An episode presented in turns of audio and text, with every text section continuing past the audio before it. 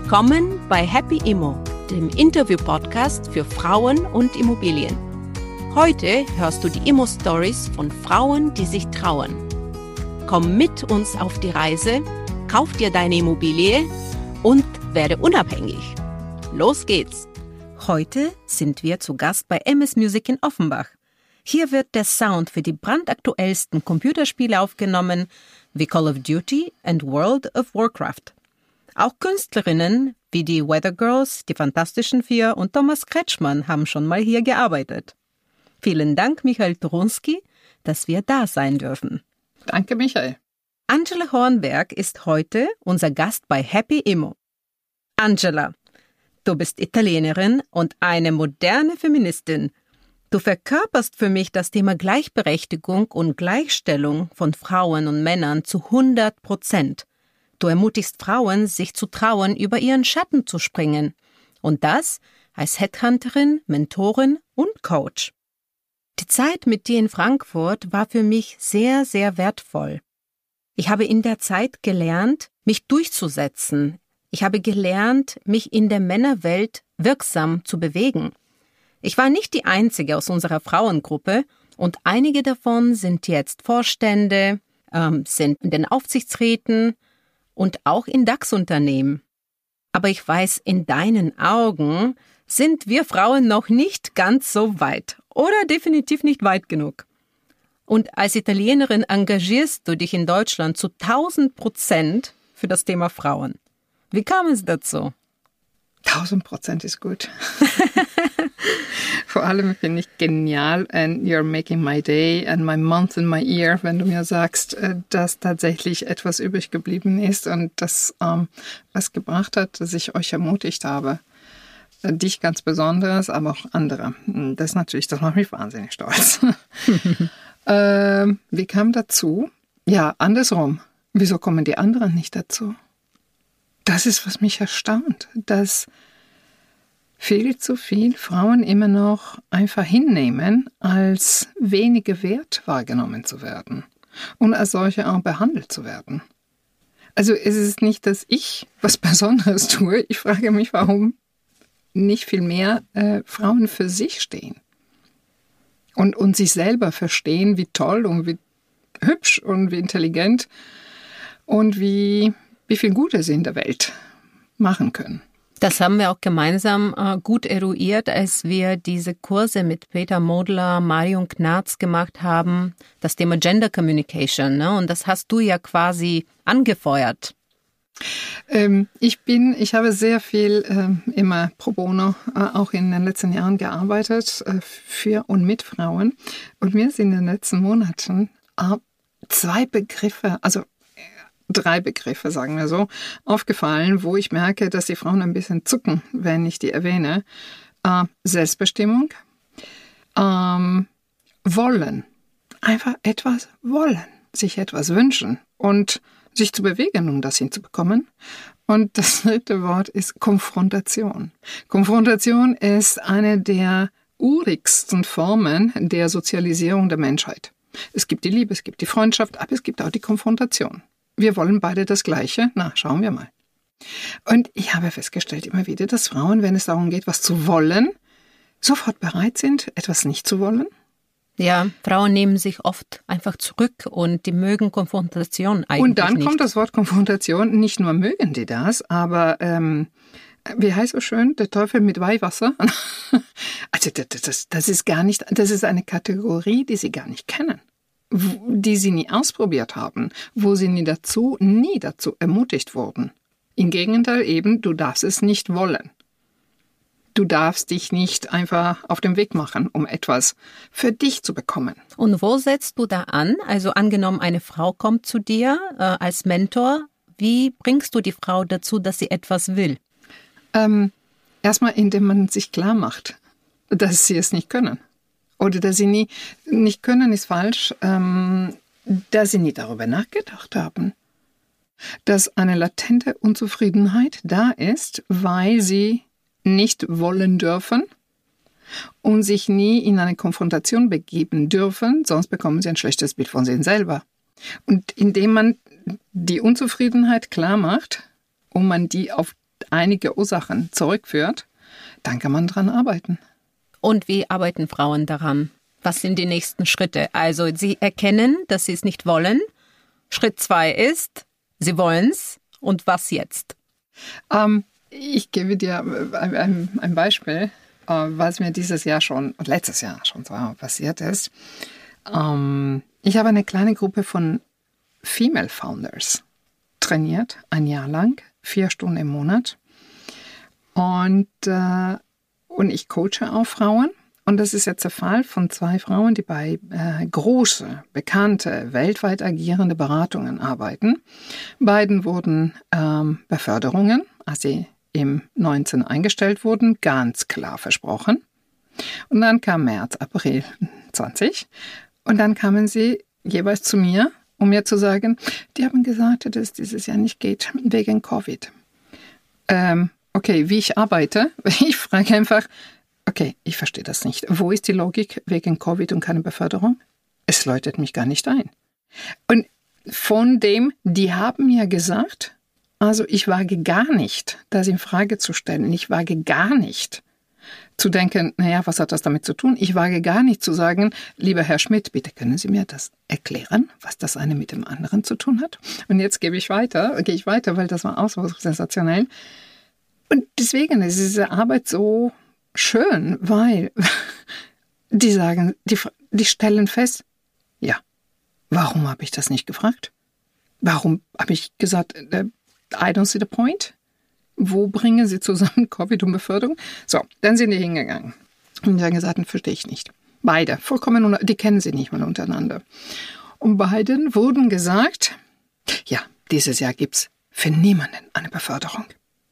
Und dann sind die jeweils zurück und die haben mir gesagt, ja, dieses Jahr gibt's für niemanden eine Beförderung. Äh, okay, ich gebe zu, bin ich vielleicht ein bisschen ketzerisch, weil ich habe gesagt, du glaubst das? Du glaubst, dass dieses Jahr keine Beförderung geben wird? Okay, geh mal nochmal hin und frag mal nach. und was war das Ergebnis? Äh, dass eine äh, tatsächlich äh, in die nächste Runde kam. Oh, super. Weil sie hatte, es gab andere Sachen, sie hat, sie hat weiter insistiert bei ihrem Berater, bei ihrem Mentor, weil sie ist ganz oben gegangen zum Managing Director. Und die andere hat dafür eine wahnsinns große Paket an Coaching bekommen, weil tatsächlich die Beförderungsrunde war vorbei, sie kam zu spät. Aber, und dann ist sie hingegangen, sie hat gesagt, gut, also keine Beförderung. Was kriege ich dafür? Was kriege ich anstattdessen? Weil zu lange kann ich nicht warten. Perfekt, Angela. Das kenne ich ja von dir. Ähm, du stellst Sachen einfach in Frage. Wenn etwas in unserem beruflichen Leben passiert, man sollte es nicht einfach so hinnehmen, sondern man stellt es in Frage. Man konfrontiert auch ein bisschen, weil dann kriegt man das Beste für sich raus. Und so machst du es auch. Du hast dich auch sehr viel eingesetzt, ähm, auch in der Presse für das Thema Frauen. Du setzt dich permanent dafür ein. Was bringt dir das? Was bringt dir dieses Engagement? Kriegst du auch Unterstützung? Äh, ich kriege Gegenwind. Ich habe, ähm, als ich anfing, tatsächlich, als, als die ersten Artikel, die ich geschrieben habe, veröffentlicht wurden, ich habe innerhalb einiger Monate zwei ganz große DAX-Kunden verloren. Und ich habe Jahre gebraucht, um die chronologische Korrelation zu verstehen. Da ich, da mir nie gesagt wurde, dass es daran lag, dass ich anscheinend sehr provozierende Artikel in eine ziemlich konservative Zeitung, so wie die Süddeutsche Zeitung. Also so ketzerisch können die auch nicht gewesen sein, sonst wären sie gar nicht von der Redaktion angenommen worden. Ähm, mir ist nie gesagt worden, dass es daran lag. Ich wurde gewarnt davor und danach von gutmeinende Freundinnen. Ich habe gelacht, weil ich habe gedacht, nee, was soll, ich meine, wir sind eine Demokratie. Meine ich, mir wurde gesagt zumindest. Also, solange man nicht jemand beleidigt oder was Unrechtes sagt, kann man schon die eigene Meinung sagen. Aber dass man wirtschaftlich bestraft wurde, das hätte ich nie gedacht. Was war dieser Artikel und, und wann hast du es äh, veröffentlicht? Ah, das Jahr war 14, 15. Ich kann mich echt nicht mehr daran erinnern. Eine war das, ein Rock geht durch Deutschland. Ein Rock geht durch Deutschland. Und für diesen Artikel wird man teilweise so bestraft, dass man letztendlich eine wirtschaftliche Sicherheit oder finanzielle Sicherheit, die du durch diese Mandate hattest, weggenommen wird. Als wurde meine wirtschaftliche Basis mir entzogen. Als selbstständige Personalberaterin, Unternehmerin, die natürlich von ihrem Mandanten lebt. Ähm, das war, aber wie gesagt, ich habe, und vielleicht ist alles ein Zufall. Natürlich ist vielleicht alles ein Zufall. Mhm. Aber ich finde, dass das ähm, auf jeden Fall ein gutes Thema war, was du damals aufgegriffen hast, weil du hast etwas gesagt, was sich nicht jeder oder jede getraut hätte.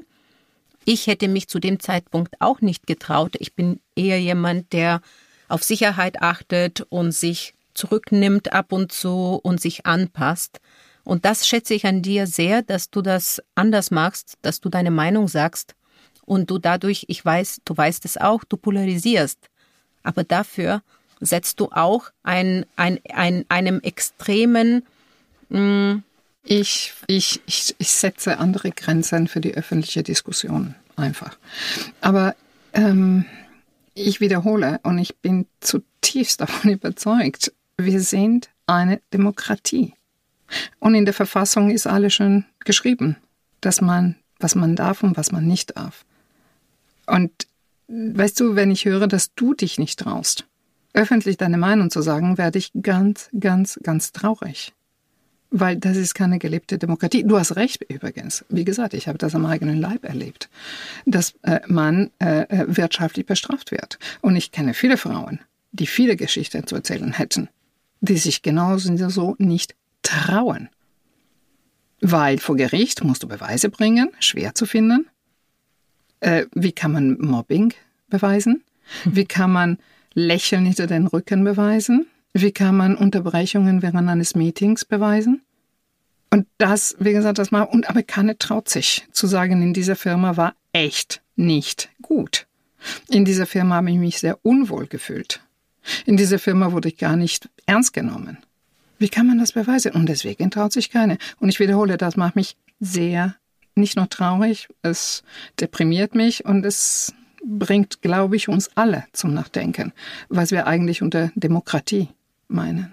Ich kann das sehr nachempfinden und erst jetzt, wo ich eine gewisse finanzielle Sicherheit hinter mir habe, fühle ich mich auch frei, so etwas zu starten zusammen mit Anna ist, wie Happy Immo, diesem Thema Vermögenslücke ein Voice zu geben, eine Stimme zu geben und die Frauen dazu zu bewegen, sich zu trauen. Ne, das ist auch unsere Mission. Maja, und das ist großartig, weil ähm, du machst es genauso, wie ich das mir schon seit 30 Jahren wünsche. Leider aber viele Frauen, die ein steiniges Weg hinter sich bringen und irgendwann tatsächlich doch eine einigermaßen stabile wirtschaftliche Sicherheit erreichen, ja, ab dann interessiert die alles nicht mehr. Und was ist bei dir dann passiert? Also du hast diesen Artikel veröffentlicht, dir wurden diese Mandate entzogen. Wie hast du das überlebt? Ähm, na gut, das war natürlich äh, jede Menge Rackern. Ähm, damals habe ich den Satz äh, äh, gedacht, äh, ich habe gelernt, Wasser aus den Steinen zu pressen. Ähm, ich muss ehrlicherweise sagen, dass ich das große, das die große Stütze hatte, ähm, schon selber meine Immobilie zu besitzen. Und das war, weißt du, ist erstmal ein Gedanke weniger. Ich muss natürlich äh, für mein Darlehen bezahlen und so weiter, aber das ist etwas, was mir, was mir gehört und was, wenn alle Stricke reißen, immer noch da ist als Vermögen. Das finde ich an Immobilien auch ähm, sehr wichtig, weil die geben uns die Stütze, die Sicherheit, diesen Halt in schwierigen Situationen wie in deiner Situation. Und man kann dann die Zeiten auch besser überstehen, weil man muss jetzt nicht eine neue Immobilie suchen oder eine kleinere Wohnung oder Du könntest sogar, weil deine Wohnung ist ziemlich groß, auch Teile deiner Wohnung vermieten. Wie du wohl weißt. Was heißt vermieten? Aber ähm, ich habe diese Wohnung schon sehr lange und dann war ich ausgezogen, weil war eine Trennung von meinem Mann, dann habe ich die vermietet. Und irgendwann habe ich gedacht, vielleicht wäre es schön, wieder in dieser Wohnung, die ich wirklich sehr gerne mag, äh, zu wohnen. Aber, äh, was heißt aber? Und, mh, mm, ich liebe das, was es eine große Küche gibt, ein großes Wohnzimmer gibt. Es gibt einfach Platz. Und mh, mm, ich hatte festgestellt, mir tat's Not, nicht nur gut, aber Not, ähm, Menschen näher an mich zu haben, um nicht äh, in irgendwelche Gewohnheiten zu verfallen, die alt machen. Und das ist ganz gut, äh, war für mich tatsächlich, mich mit Menschen im Alltag äh, zu konfrontieren. Natürlich die zu genießen, weil ich habe das immer aus Freundenkreis gefunden. Also Menschen, die auf jeden Fall ähnliche Interesse hatten und auf jeden Fall ähnliche Werte. Das ist klar. Aber wo natürlich man manchmal denkt, ach, das gibt's nicht. Meine Flasche Wein ist wieder weg. ähm, oder, wobei der Flasche Wein gab's Regeln, aber zum Beispiel, wenn, keine Ahnung, der Aschenbecher nicht so ist, so wie ich möchte, oder dieses und jenes, dass man einfach toleranter bleibt, eben ganz banale kleine Sachen. Und das ähm, das alleine Wohnen, glaube ich, hätte mich sehr eigenbrötlerisch gemacht. Und irgendwann, gut, bin ich schon selber sowieso ein bisschen bizarr. Aber das wäre, glaube ich, noch gefährlich, gefährlicher gewesen, wenn ich die ganze Zeit alleine gelebt hätte. Außerdem, ich muss ganz ehrlich dazu sagen, dass die WG hat mich vor äh, schlechte Beziehungen gerettet. Ach, echt? Das ist ja interessant. Oder bewahrt, weil das Leben in der WG ist schon so schön und rund und, und man hat Menschen, die man so wie Cousin und Cousine, die man mag, ja. Jede macht seine Sache, aber sie ist schön, um sich herum zu haben, dass man nicht unbedingt die Sehnsucht hat, äh, jemanden bei sich zu haben. Und vor allem die falsche Person bei sich zu haben. Ganz oder? genau. Die Gefahr ist, dass man die falsche hat. Und auf die Art und Weise habe ich nur großartige Beziehungen, seitdem ich in der Wohnung bin. Oh, super. Das, das ist, ja. Aber äh, tatsächlich zu wissen, dass ich diese, diese Hafen hatte, und dass dieser Hafen auch ähm, ein großer monetäres Wert hat, äh, das war definitiv äh, etwas, was mich den Rücken gestärkt hat und mich, und jetzt kommt natürlich auch ein, ein wichtiges Wort, ähm, was mich frei, frei im Sinne von unabhängiger, äh, Freiheit auch zu sagen, was ich denke.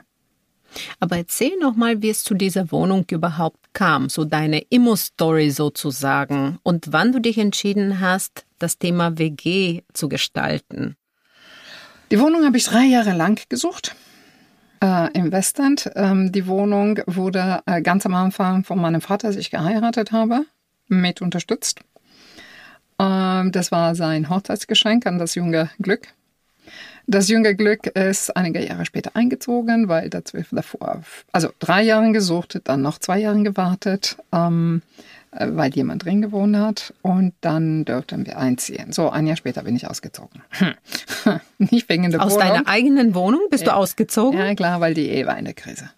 Ach so, aber wie muss man, warum musst du aus deiner Wohnung ausziehen? Also, wenn du das Ganze wissen willst, bin ich eines Morgens aufgestanden und ich habe gedacht, entweder bringe ich ihn um oder mich um. Und bevor hier Blut fließt, ziehe ich lieber aus und zwar ganz schnell. weißt du, wir hatten eine Richterin in unserem Podcast, die ja. Tina, und sie hat gesagt, Immobilien sind sicherer als die Ehe. ja, stimmt. Stimmt. stimmt Arbeit oder? ist auch sicherer als die Ehe. Also ein Job, der dir Spaß macht, ist, gibt viel mehr zurück und ist stabiler als eine menschliche Beziehung. Okay, also du bist ausgezogen, dann habt ihr vermutlich euch, euch getrennt und dann hast du, dann bist du wieder eingezogen? Nein, weil natürlich 200 Quadratmeter, was soll ich damit? Äh, so weit war ich noch nicht zu sagen WG. Außerdem, äh, ich hatte eine kleine Wohnung. Also mein ganzes Leben war einige Jahre ziemlich im Fluss. Äh, auch beruflich äh, habe ich zum ersten Mal meine Firma, meine erste Firma mit einem Freund aus London gegründet. Also es war alles ähm, sehr transformierend, sich transformierend. Ähm, und eines Tages, dann habe ich mich von einem eben nicht gut passenden Freund getrennt. Ich habe die Wohnung vermietet an tolle Leute. Es war ein Spanier und seine amerikanische Frau und dann ein junger Investmentbanker. Ähm, und dann habe ich mich eben von diesem Freund getrennt. Und ich habe gedacht, hm, die Wohnung wurde frei, weil die gingen nach London. Und da habe ich gedacht, hm, vielleicht sollte ich doch einziehen. Vielleicht sollte ich doch. Ah, probieren wir mal. Also probieren kostet nichts. Und ich habe Parole gegeben im Freundenkreis. Und innerhalb von zehn Tagen kamen ein, auch ein Banker, ein bisschen ein Private Banker, äh, ein paar Jahre älter als ich, aber verrückt, viel verrückter als ich, der auch aus einer Scheidung kam und er wollte, der hat ein bisschen draußen gewohnt und er wollte wieder in der Stadt wohnen und er fand die Idee ganz charmant. Und ein junge 28-jähriger Italiener, der zum ersten Mal im Ausland war und er hatte für ein DAX-Unternehmen hier in Frankfurt gearbeitet und der fand es eigentlich ganz gut, ein bisschen Familie um sich herum zu haben, weil er als Italiener äh, no, nicht ganz alleine. Und das Lustige war, dass der Private Banker und der Italiener äh, so wie Pat und Patterchen geworden sind. Und die haben sich eine Vespa gekauft und die haben da dran getuned und so weiter. und, und wir haben uns gesagt, okay, lass, wir waren alle drei äh, WG unerfahren. Also das war wirklich nur eine Idee. Ich habe, ich habe als Studentin immer alleine gewohnt. Ich hatte mein eigenes Zimmer. Äh, ich habe, ich, ich habe nur in der Ehe mit meinem Mann ge gewohnt. Sonst äh, eben. Ich war, wir waren alle drei total WG unerfahren. Und wir haben uns aber ganz klar gesagt, oder ich habe ganz klar gesagt, äh, eins ist klar bitte, ja. Also wir probieren es und wenn es nicht geht, dann nach zwei, drei Monaten lösen wir das auf. Ne? Okay, muss ich dazu sagen, äh, ich habe sofort für eine Haushaltshilfe zweimal die Woche gesorgt, weil, ähm, weil, gut, weil, weil ich glaube, es ist wichtig, solche Dinge einfach zu outsourcen. Ähm, ja, und das war großartig. Es war von vornherein großartig. Und dann das ist ja spannend. Also du hast quasi die Wohnung gekauft, Eigenkapital kam als Hilfe von deinen Eltern. Das mhm. ist schon mal ein positiver Punkt. Das könnten ja viele von unseren Zuhörerinnen, auch wenn sie jünger sind, könnten sie sich ja diese Hilfe holen von den Eltern. Dann hast du die Wohnung gekauft. Du hast sie erstmal als Eigentumswohnung genutzt, zusammen mit deinem Mann. Mhm. Dann bist du ausgezogen. Und die ich Wohnung die vermietet. Genau, die Wohnung war eine Investition. Absolut. Und dann bist du wieder eingezogen, dann war es wieder Eigentumswohnung mit einer Komponente der Investition, weil du sie ja auch vermietet hast. Und es ist auch ein Teil des Lebensstils geworden. Also und es hat mein, mein Lebensstil stark beeinflusst. Ja, und Ganz ich genau. habe viele Nächte und Abende bei dir auch verbracht auf deiner großen Couch und in dieser schönen Küche. Und wir haben viel gesprochen, auch über Frauen und Männer und alles Mögliche. Das wünsche ich mir nämlich auch für mich, für die Zukunft, irgendwann ist es mein Traum, mit Gleichgesinnten zusammenzuleben, äh, zusammen zu kochen, schöne Gespräche zu haben. Sich zu nerven. Sich auch zu nerven, genau. und zu, nee, ohne Scherz. Ähm, es war die klugste Entscheidung, die ich äh, für mein privates Leben in den letzten 30 Jahren getroffen habe.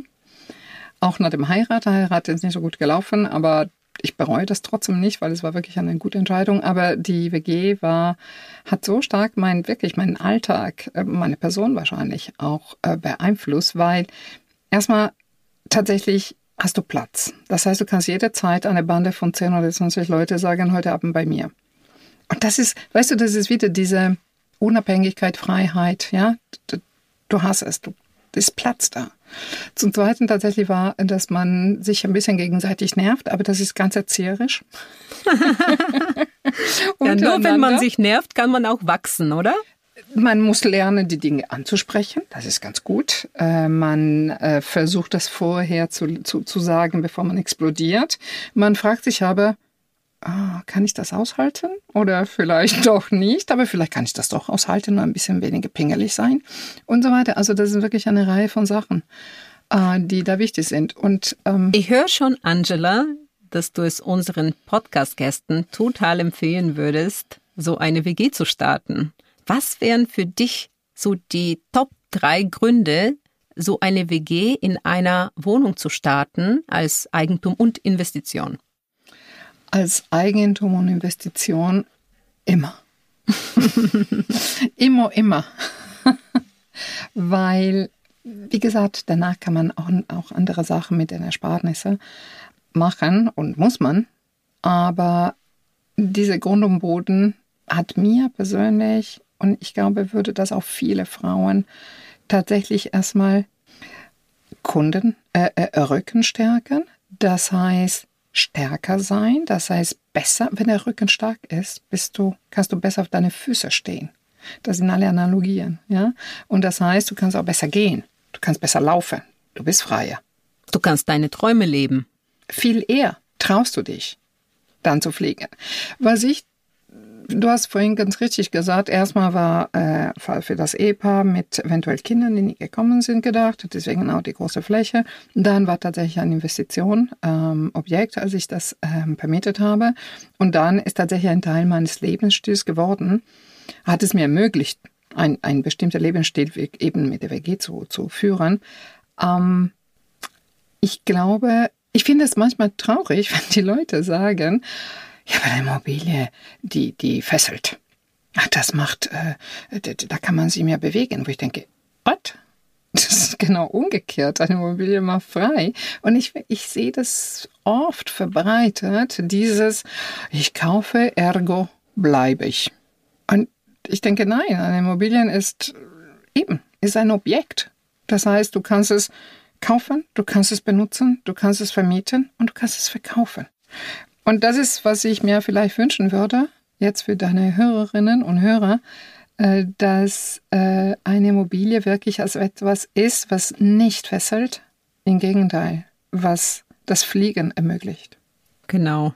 Das ist auch unsere Mission bei Happy Immo, dass Frauen durch Eigentum fliegen lernen. Ganz genau. Bin ganz bei dir.